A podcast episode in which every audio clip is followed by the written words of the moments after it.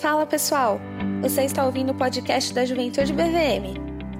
Vamos começar aqui uma nova série de estudos, para você ouvir quando e onde quiser. A série Quando Ele Cruzou o Meu Caminho mostra como Jesus fala com qualquer tipo de gente e transforma a vida daqueles que ele encontra. Essa série foi gravada a partir das nossas lives do Instagram, o arroba Juventude BVM. Aproveita e já segue a gente lá para acompanhar todas as lives e ficar por dentro de tudo que acontece na juventude. E ah, não esquece de seguir a gente aqui também para não perder nenhum episódio. Aproveite e que Deus te abençoe. Começando a nossa história de hoje. Se você tem Bíblia, abra aí a sua Bíblia no Evangelho de Marcos, no capítulo 10. Abre aí. Marcos, capítulo 10. História de hoje eu gosto muito, viu? Sou apaixonado por essa história. É... Que é a história do jovem rico. Abre aí, Evangelho de Marcos, capítulo 10. Lembrando que, como eu sempre digo, se você não tem Bíblia, fique tranquilo, não chore, não se desespere. Abra o teu ouvido, o teu coração, que você vai entender muito bem essa história e vai poder ser desafiado aí também na, no que a gente tem para falar, tá? Então abre aí, Evangelho de Marcos, capítulo 10, história do jovem rico. Preparados aí? Bora? Então vamos lá. Essa é uma história que os três evangelhos sinóticos registram. Deixa eu lembrar vocês do que são os evangelhos sinóticos, ou contar para quem de repente não está familiarizado com esse termo. Nós temos na Bíblia quatro evangelhos, né? Mateus, Marcos, Lucas e João são os responsáveis pelos nomes de boa parte dos, do, dos seres humanos da Terra aí, Mateus, Marcos, Lucas e João, né? que tem de gente com esses nomes. E desses quatro evangelhos, três seguem mais ou menos a mesma ótica, a mesma linha de raciocínio. Eles seguem mais ou menos o mesmo padrão de enfatizar o início do ministério de Jesus, no né? batismo e tentação, boa parte do ministério na Galileia que é lá no norte, e a última semana na Judéia, que é no sul. Três evangelhos fazem isso, que são Mateus, Marcos e Lucas. Por conta disso, por conta desse movimento semelhante, eles são chamados de evangelhos sinóticos. Sinóticos, é a mesma ótica. João, ele é, ele é diferentão. João, ele, ele, ele conta ele foca muito nos acontecimentos na Judéia, ele foca em muitos discursos, muitos milagres, muito conteúdo exclusivo que só João conta mesmo. Então João ele é, ele é diferente nisso. Os sinóticos eles, eles já são mais parecidos. E essa história do jovem rico, ela se encontra nos três evangelhos sinóticos. Ela, ela vai aparecer nos três. Então Mateus 19, Marcos 10 e Lucas 18. Vai aparecer nos três evangelhos. E, e é legal você ler assim nos três que você vai meio que. É, eles se complementam, um enfatiza um detalhe, outro enfatiza outro, é muito gostoso isso. Então, essa história está nos três sinóticos, e eu gosto especialmente do relato de Marcos, porque ele traz um detalhe que, que me chama muita atenção, porque a gente vai falar aqui, e enfim, lá no meio vocês vão perceber. E essa história começa com Jesus indo, andando, e aí um homem corre ao encontro de Jesus, um homem que era importante. O Evangelho de Lucas fala que ele era um, um camarada importante, né? embora fosse jovem. E ele, e dentro desse importante, ele tinha alguma posição, algum dinheiro, alguma condição. Ele, ele era alguém que, alguém de estirpe aí. E ele para Jesus no meio do caminho e ele fala assim: Bom mestre, o que eu preciso fazer para herdar a vida eterna? Essa é a pergunta que ele faz para Jesus. Ele chama de bom mestre. Aqui é muito legal porque Jesus ele, ele responde no verso 18. A história ela começa no verso 17 de Marcos, né? Marcos 10, 17 em diante. No verso 18, Jesus ele já responde de uma maneira provocativa. Ele já responde meio assim: Por que, que você me chama de bom? Bom é apenas um, que é Deus. Aqui, um desavisado pode interpretar erroneamente, né? pode interpretar que ah, então Jesus está querendo dizer que ele não é Deus?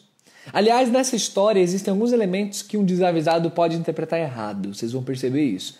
Aqui é um deles. Ah, então significa que Jesus não é Deus? Não, não é isso. Quando Jesus fala, por que você está me chamando de bom? Bom é apenas um que é Deus. Não é que Jesus está se diferenciando de Deus no sentido de afirmar que ele não é Deus. Mas o que Jesus está fazendo já é uma provocação para esse jovem, que Jesus conhece os corações, sabia que era zeloso, e ele já está provocando esse jovem no sentido de assim: você está me chamando de bom, mas você sabe que bom é apenas Deus. Então, é como se Jesus está estabelecendo os termos, assim, sabe? O que, que você quer dizer quando você me chama de bom? Está preparado para esse diálogo, o, o, que vai seguir daqui para frente? Jesus está já dando umas provocadinhas no, no jovem. E aí, logo em seguida, ele já emenda: Você, você conhece os mandamentos? De novo, aqui um desavisado pode interpretar er, erroneamente. O cara pode interpretar o seguinte: uma pessoa olhando para esse texto de maneira errada. Pastor, Jesus está ensinando que a salvação ela vem pelas obras. É isso que Jesus está ensinando, porque ele vai falar para esse jovem obedecer alguns mandamentos. Então quer dizer que o que Jesus está falando é que pela, através da obediência é que alguém herda a vida eterna? É isso que Jesus está ensinando? E a resposta óbvia é não, gente, não é isso. Não é isso, porque o próprio contexto vai mostrar para nós o que na verdade estava na mente de Jesus quando ele fez essa provocação e o restante das escrituras, né, gente? É, é óbvio que a Bíblia ela é, ela é única, né? Ela tem uma voz é, é, unívoca, né? Então ela, os outros textos vão complementar e outras passagens são importantes nisso. Então a Bíblia ela não, não vai ensinar isso que a salvação é pelas obras. Você, pelo contrário, você vai ver vários outros trechos bíblicos que nos ensinam que a salvação é apenas pela fé. Então, por que, que Jesus fala dos mandamentos? Isso é bonito, gente. Eu queria que, que vocês percebessem isso nessa passagem.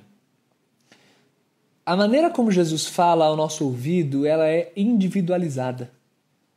É muito lindo nos evangelhos você ver que Jesus fala ao coração de cada um com uma linguagem, com um jeito, com, com conceitos que cada um é impactado de maneira diferente. Com cada um, Jesus tem um tratamento. Tem gente, pegando exemplo de milagres, tem gente que Jesus fez o milagre é, é, ali na hora, super é, é, visível e tudo mais. Tem gente que Jesus fez um milagre à distância, sequer foi, foi próximo. Tem gente que só em tocar em Jesus recebeu milagre. Tem gente que Jesus ordenou verbalmente o milagre. Tem gente que Jesus fez o milagre em etapas, primeiro uma parte, depois outra parte. Tem gente que Jesus não conversou muito, tem gente que Jesus conversou mais. Você vê, é, é, é individualizado o tratamento. Deus é assim, ele olha para cada indivíduo e cada indivíduo tem um, um, um, lugar no plano dele. E ele trata com você de uma maneira única. Então você que ouve várias histórias de como fulano, ciclano conheceu a Jesus, como eu, conheci, como eu contei a minha uns dias atrás. É, você que vê, ah, Deus agiu assim com tal pessoa, deu uma história tão legal para ela, assim, assado.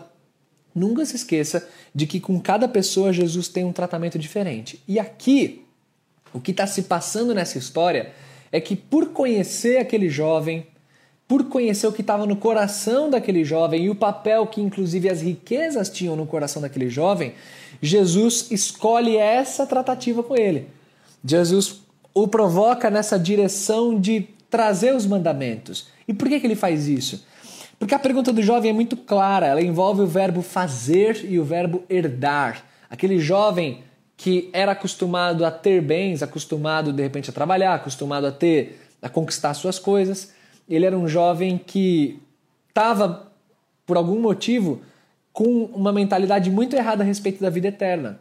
Os termos que ele usa para falar de vida eterna são o que eu preciso fazer para herdar Quer dizer, ele está pensando no trabalho das mãos dele, ele está pensando nas obras dele, ele está pensando no que ele pode conseguir. E o que Jesus faz, gente, é dar corda para esse jovem. Ele vai, sabe, vai deixando a corda, vai, vai dando corda. Vamos conversando. Vamos ver onde que essa conversa vai desembocar. É isso que Jesus fez. Isso faz de Jesus, além dele ser Deus, ser perfeito, ser maravilhoso, isso faz de Jesus ser o excelente comunicador que ele era, né? Como ele abordava cada pessoa e cada situação de um jeito. E aqui então ele provoca. Gente, quando eu falo provocar, só um parênteses aqui, tá? Não tô falando que Jesus é mau, é sádico, pelo amor de Deus. Provocar no sentido de é, instigar, né? provocar no sentido de, de fazer o outro pensar, de fazer o outro tentar entender o que está acontecendo. E aí, o que Jesus fala é: você sabe os mandamentos quais são, não sabe? E ele escolhe alguns. Olha o que Jesus fala. Não matarás, não adulterarás, não furtarás, não dirás falso testemunho, não defraudarás ninguém, honra o teu pai e a tua mãe. Jesus traz uma lista de mandamentos. Então você quer conversar sob a ótica do fazer, sob a ótica do obedecer, do realizar? Então vamos lá. Você conhece os mandamentos? Essa lista aqui, ó. Pá, pá, pá, pá. E aí a história vai ficando legal, cada vez mais legal, porque o jovem fala: é, Mestre, tudo isso eu tenho observado desde a minha adolescência, desde a minha juventude. Então, essas coisas que o senhor está falando que a gente tem que fazer, isso aí eu faço, mestre. Isso aí eu tô, eu tô mandando ver. É, é engraçado, é, é, é, cômico ao mesmo tempo é trágico, porque ele vai interagindo nessa corda né, que Jesus está dando para ele, mas ele ainda não está percebendo que, onde, onde que Jesus quer chegar. Jesus está trazendo uma lista de mandamentos e perante essa lista, opa, isso aí tudo, não, isso aí eu faço. Isso aí eu faço, então eu tô conseguindo ganhar a vida eterna. Eu tô, então tô indo bem, eu tô no caminho certo. É óbvio, gente, que guardar os mandamentos, que a obediência, isso tudo faz parte do contexto de alguém que tem a vida eterna. Isso é claro. É, isso é uma virtude, isso não é algo a ser condenado. Então, beleza quanto a isso. O ponto só que eu estou trazendo para vocês é que não é isso que faz alguém estar com Deus. As religiões por aí afora, via de regra, trazem o homem tentando de todo jeito se aproximar de Deus e trazer Deus para perto. Enquanto o Evangelho de Cristo nos ensina que é Deus quem vem até nós, diante da nossa miséria, da nossa desgraça, da nossa incapacidade, ele vem até nós. Então o jovem rico está muito nessa lógica de, sabe, talvez igual alguns que estão ouvindo aí, sei lá, pô pastor, eu estou gostando dessas coisas, eu quero ser cristão, eu estou aqui ó, me esforçando para ser uma pessoa melhor, para fazer isso, para fazer aquilo, papá. Legal, continua se esforçando para ser uma pessoa melhor, mas não é ser uma pessoa melhor que vai garantir a presença de Deus com você. Não é isso. É, é mais ou menos esse o, o escopo que a gente está tratando aqui. Por que, que eu escolhi a passagem especialmente de Marcos? Porque agora, logo quando o, o, o camarada diz assim, ó, tudo isso eu tenho feito desde a minha juventude, esse verso 21 é perfeito, é lindo diz assim, ó, acompanha. E Jesus, fitando-o, né, olhando para ele, amou, é, o amou e disse. Aí Jesus fala uma coisa que é importantíssima na passagem. Mas eu faço questão de destacar essa parte de Marcos, porque o texto fala que Jesus olhou para aquele jovem e amou aquele jovem. Acho, gente, isso aí é, é de arrepiar, cara. O é negócio. Jesus, ele ele ama, ele ama aquele moço mesmo sabendo o desfecho da história. Ele ama mesmo vendo né, a, a, essa, essa tentativa de alguém que está se afogando conseguir algo. E Jesus, olha, eu vejo um carinho né, de Jesus, um, um, um cuidado mesmo. Né? Ele pega e, como quem diz assim, putz, tem tanta coisa para você aprender ainda, tá, tá faltando ainda uma coisa para você, pra você entender, né? Mas, mas Jesus ama, não é? Jesus não está querendo humilhar ninguém. Jesus está amando aquele jovem. E com todo o amor do mundo, no verso 21, Jesus fala: Uma coisa então está te faltando. Se a gente está conversando nessa lógica de, de obediência, né, do que, das realizações, então vamos continuar nessa esteira da obediência e das realizações. Vamos ver até onde você vai aguentar dizer que você consegue, ou que existe algo em você para conquistar. Tá faltando uma coisa para você. Vai, vende tudo que você tem, dá aos pobres e ter e você terá um tesouro no céu. Então, vem e me segue. Hum. Ai. Ai, meu coração! Jesus agora pegou a faquinha celestial, escolheu aquele ponto perfeito da ferida, aquele, aquele que o coração do cara ia só, sabe, sabe quando a faquinha entra, só. Hum, ai! É isso. Jesus, bem fininha, bem agudinha, assim, colocou no coração.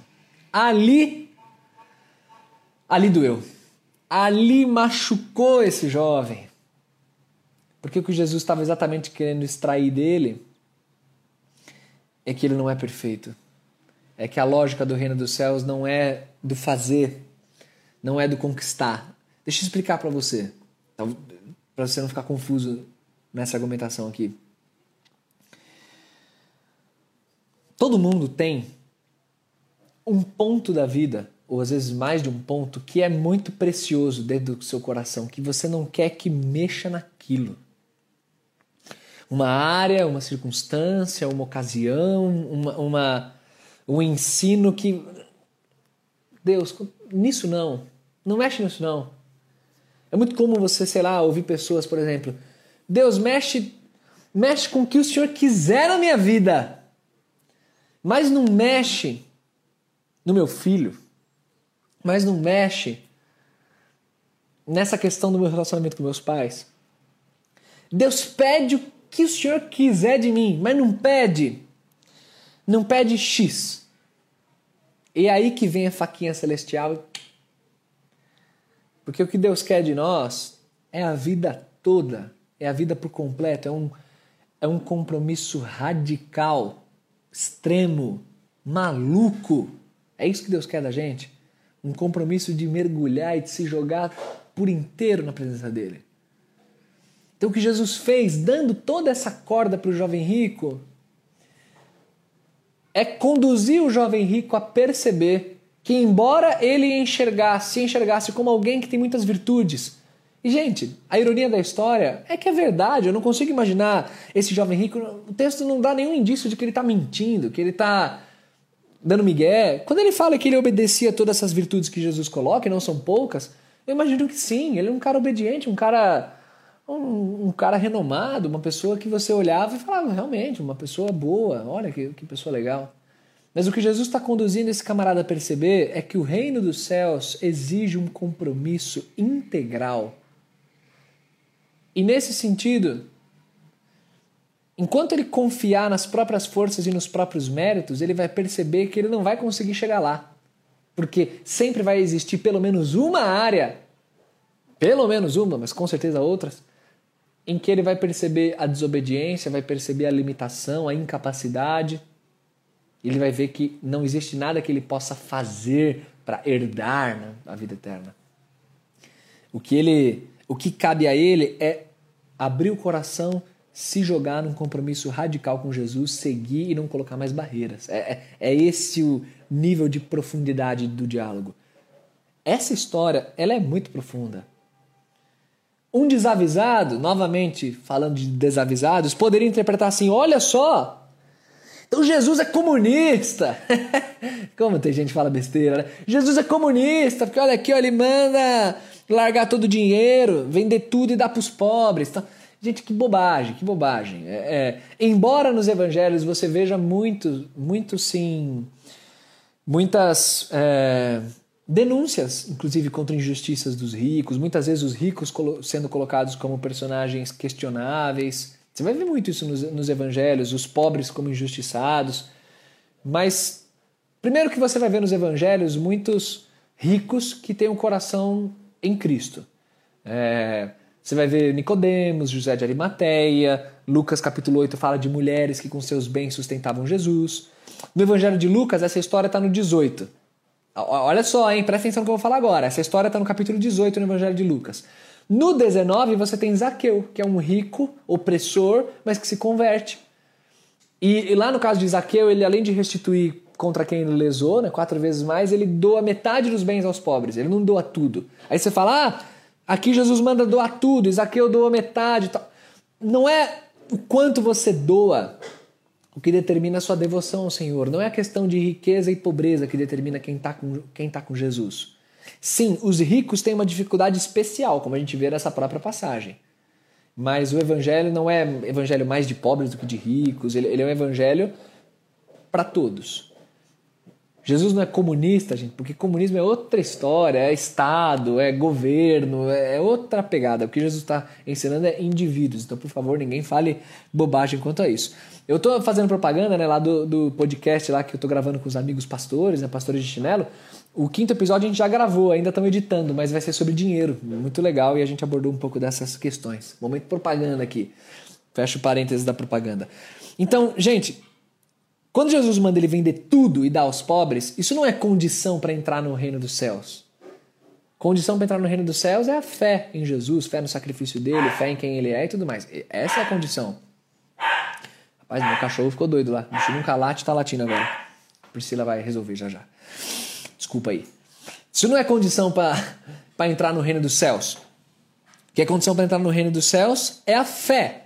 Mas por que então que Jesus fala especialmente para esse jovem que ele tem que doar tudo? Porque essa era a ferida desse jovem. E o que Jesus queria mostrar para ele é que o compromisso com ele tem que abrir mão de tudo e se jogar perante ele. E não ficar guardando uma área específica da vida. Tanto que, no verso 22, o desfecho dessa história é: Ele, porém, contrariado com esta palavra, cara, olha o final. Contrariado com esta palavra, retirou-se triste, porque era dono de muitas propriedades.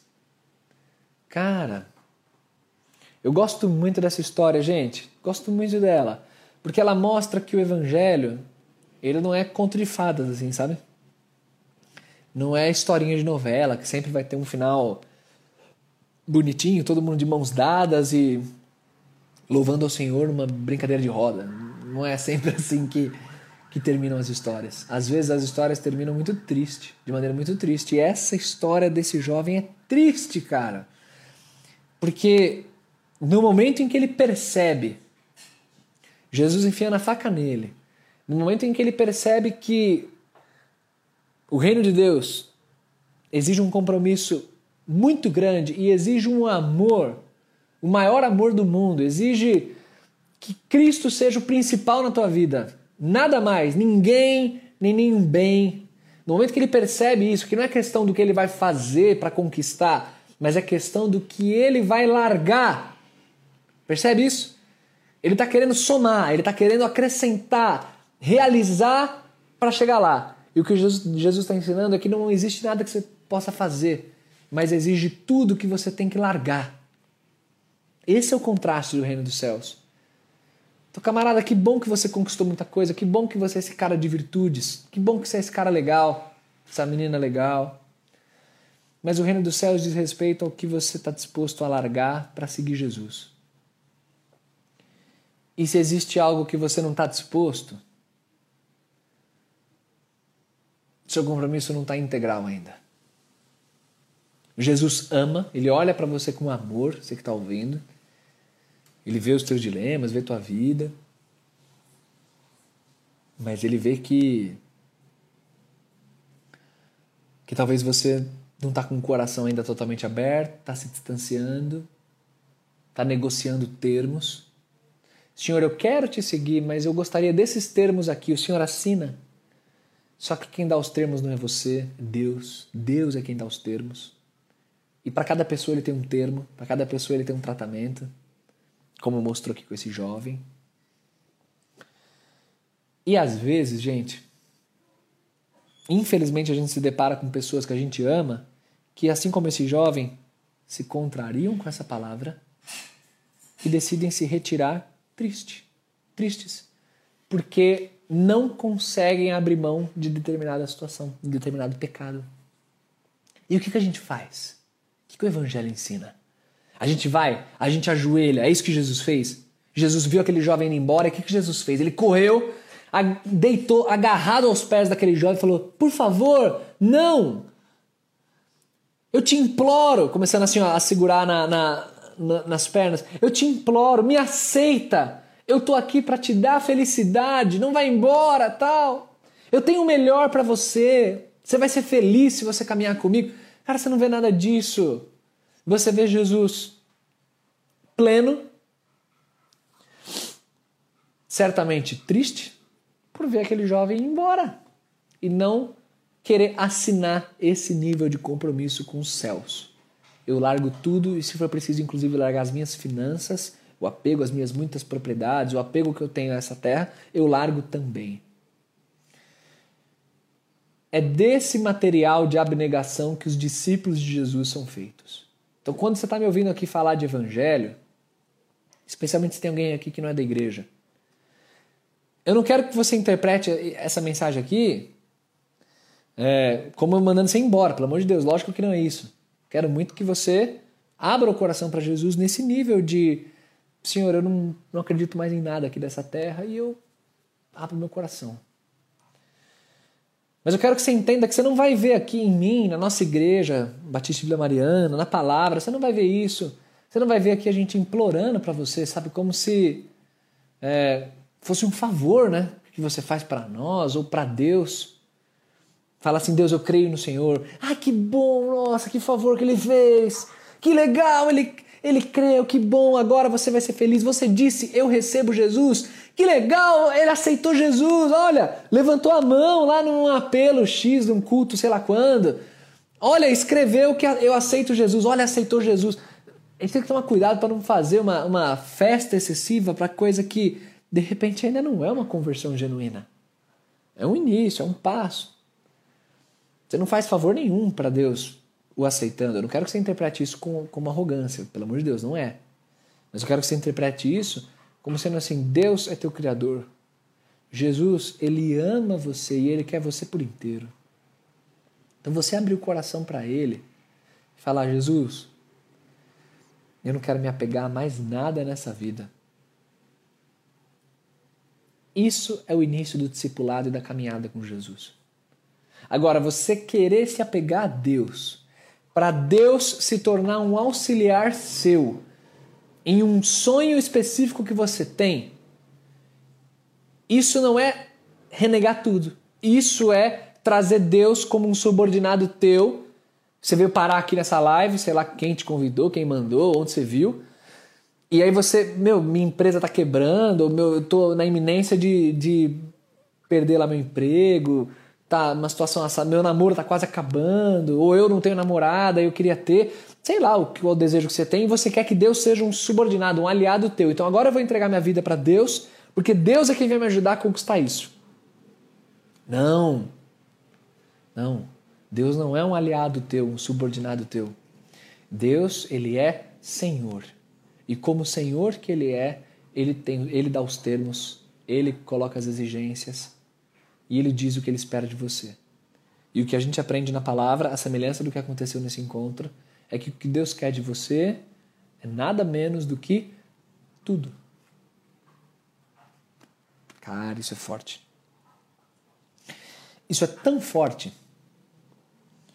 que logo que esse jovem foi embora, Jesus olha ao redor, vê os discípulos dele, e Jesus fala assim: como é difícil entrar no reino de Deus aqueles que têm riquezas. Aí os discípulos que estão acostumados à maneira como o mundo funciona, porque gente, o mundo, o mundo funciona em torno de dinheiro, né? Vamos combinar, isso não é novidade para ninguém. Dinheiro é o que manda no mundo. Dinheiro faz povos, nações inimigas continuar fazendo comércio porque é bom para ambos, então vamos lá. Dinheiro faz pessoas que se odeiam se suportarem desde que haja lucro para ambas as partes. Dinheiro, tudo orbita em torno de dinheiro nessa, nessa terra. E os discípulos, que não são tão burros assim, eles sabem como o mundo funciona, e eles falam, eles ficam indignados, eles estranham isso. E tipo, eles falam, se os ricos não conseguem, então quem que consegue? Porque na lógica do mundo, quem consegue tudo é rico, né? Rico que consegue as coisas. Pobre não. E aí Jesus ainda fala assim: é mais fácil passar um camelo pelo fundo de uma agulha do que entrar um rico no reino de Deus. Então quem que pode ser salvo se os ricos não vão conseguir, né? É isso que eu estou dizendo que os discípulos abordaram. E aí Jesus fala: os impossíveis do homem são possíveis para Deus. E o diálogo seguinte é muito lindo, porque aí os discípulos falam: Mestre, nós deixamos tudo para te seguir. E aí Jesus fala isso, e vocês serão recompensados por isso. Depois você lê, é bem legal. É bem bonito. Jesus não está dizendo que rico não é crente. Já acabei de falar antes, existem ricos que são crentes. Glória a Deus por isso. Mas o que Jesus está falando é que existe uma dificuldade especial para ricos, porque ricos, eles, eles descobriram o que o dinheiro é capaz de fazer. Eles sentem o cheiro do dinheiro e gostam daquilo. Eles, eles veem as portas que o dinheiro abre. E aí abrir mão disso, abrir mão dessa lógica. Poxa, eu conquisto tudo com dinheiro. E você está pedindo para eu renegar isso? Quer dizer, eu não vou colocar mais isso como um pedestal na minha vida para seguir Jesus, virar um pé rapado, ficar viajando pelo mundo. E pelo amor de Deus, você é louco, não vou fazer isso não. E o cara vai embora triste, a semelhança desse, desse jovem rico. E Jesus o amou. A gente está falando de dinheiro aqui, porque dinheiro é o, é o que a passagem fala. Mas a gente poderia aplicar essa mesma lógica que Jesus usou com o jovem rico em outras áreas da vida. E aqui eu peço o seu compromisso, a sua inteligência, é, para tentar pensar na sua vida, qual área da sua vida é a área mais cara que existe. Porque talvez você que está me ouvindo, cara no sentido de querida, né? Você que está ouvindo, talvez, sei lá, talvez você ouça tudo isso e pense tipo assim, ah, mas o dinheiro, não, eu não sou apegado assim a dinheiro. O dinheiro para mim é tranquilo, eu ajudo o próximo quando precisa. Tava andando na rua outro dia, os meninos pediram roupa, nossa, dei um monte de bermuda para eles, um monte de camiseta. Eu sou generoso, então. Beleza, legal, que bom. Então, nessa área você está bem.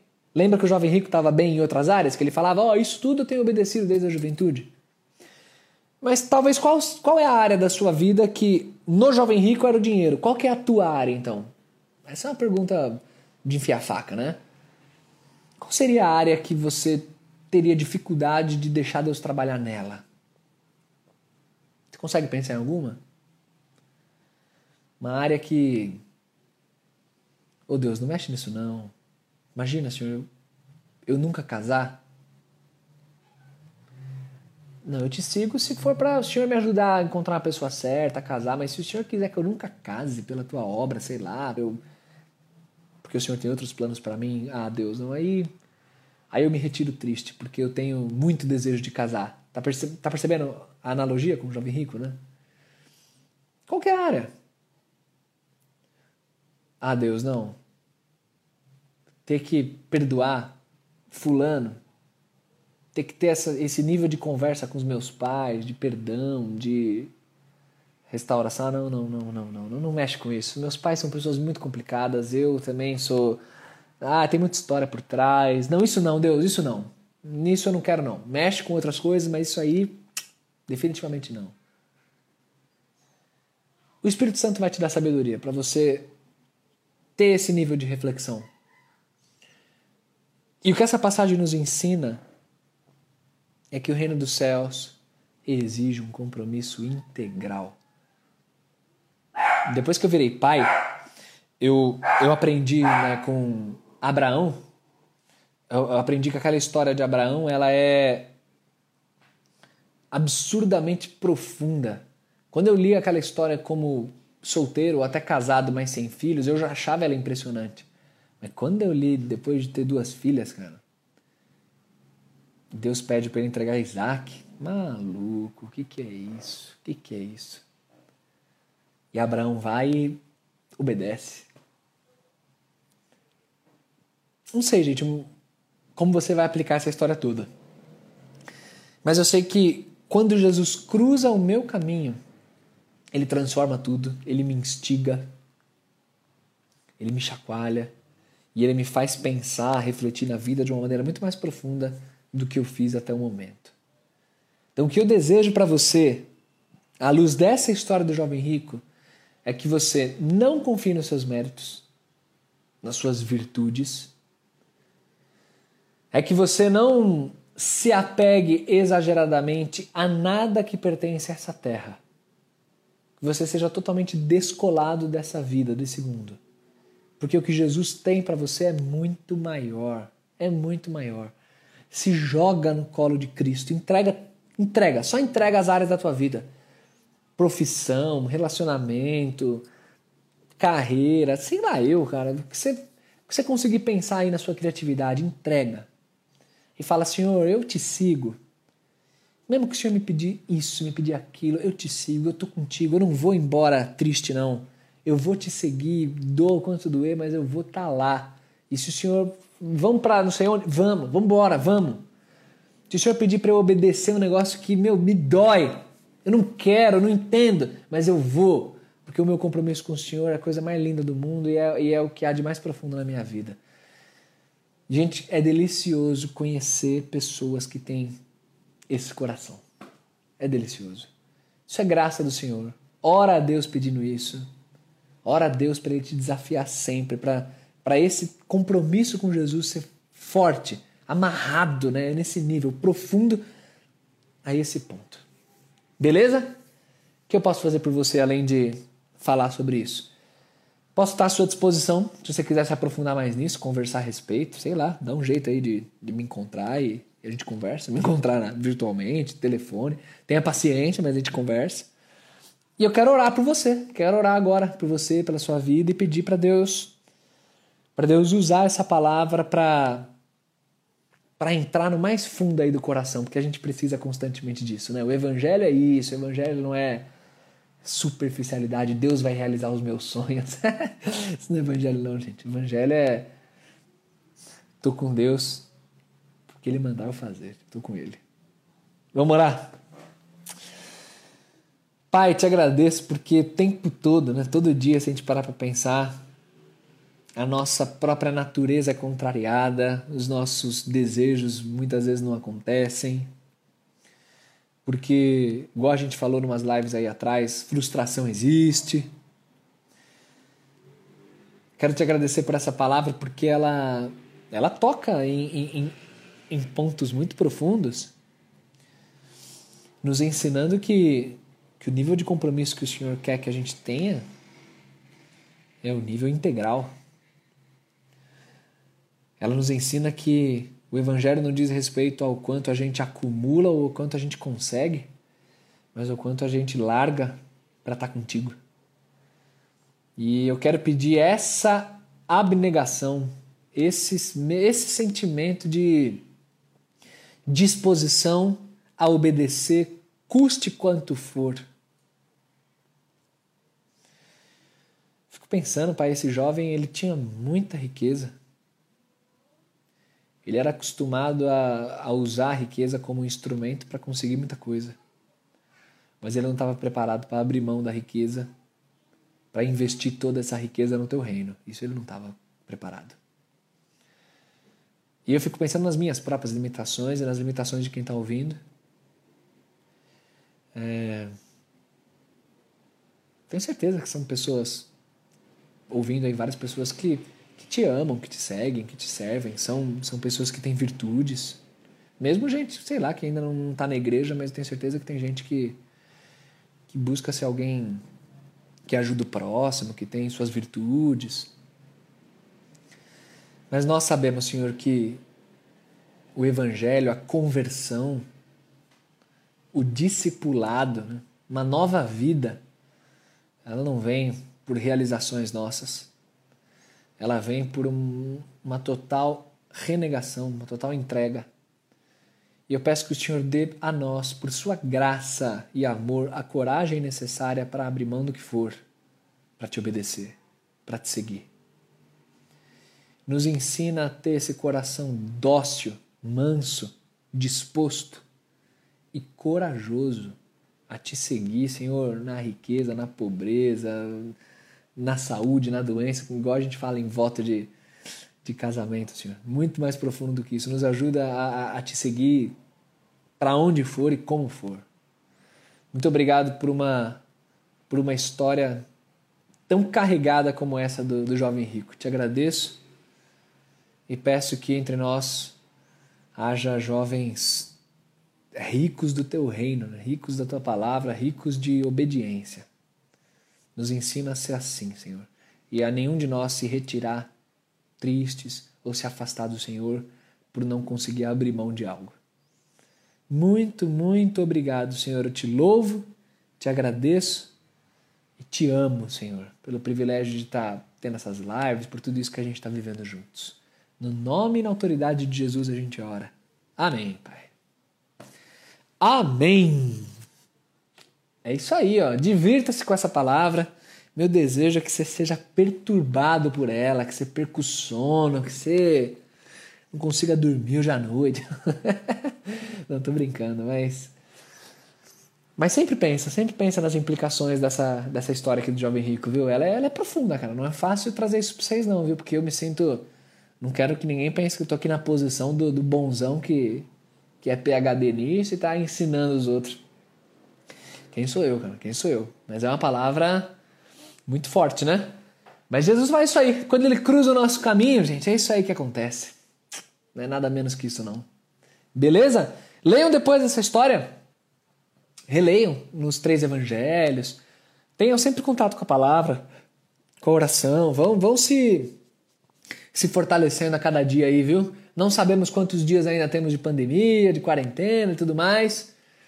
Mas a gente sabe que, que Deus está com a gente, seja qual for a circunstância, beleza? Tranquilo? Deus abençoe, gente. Fui.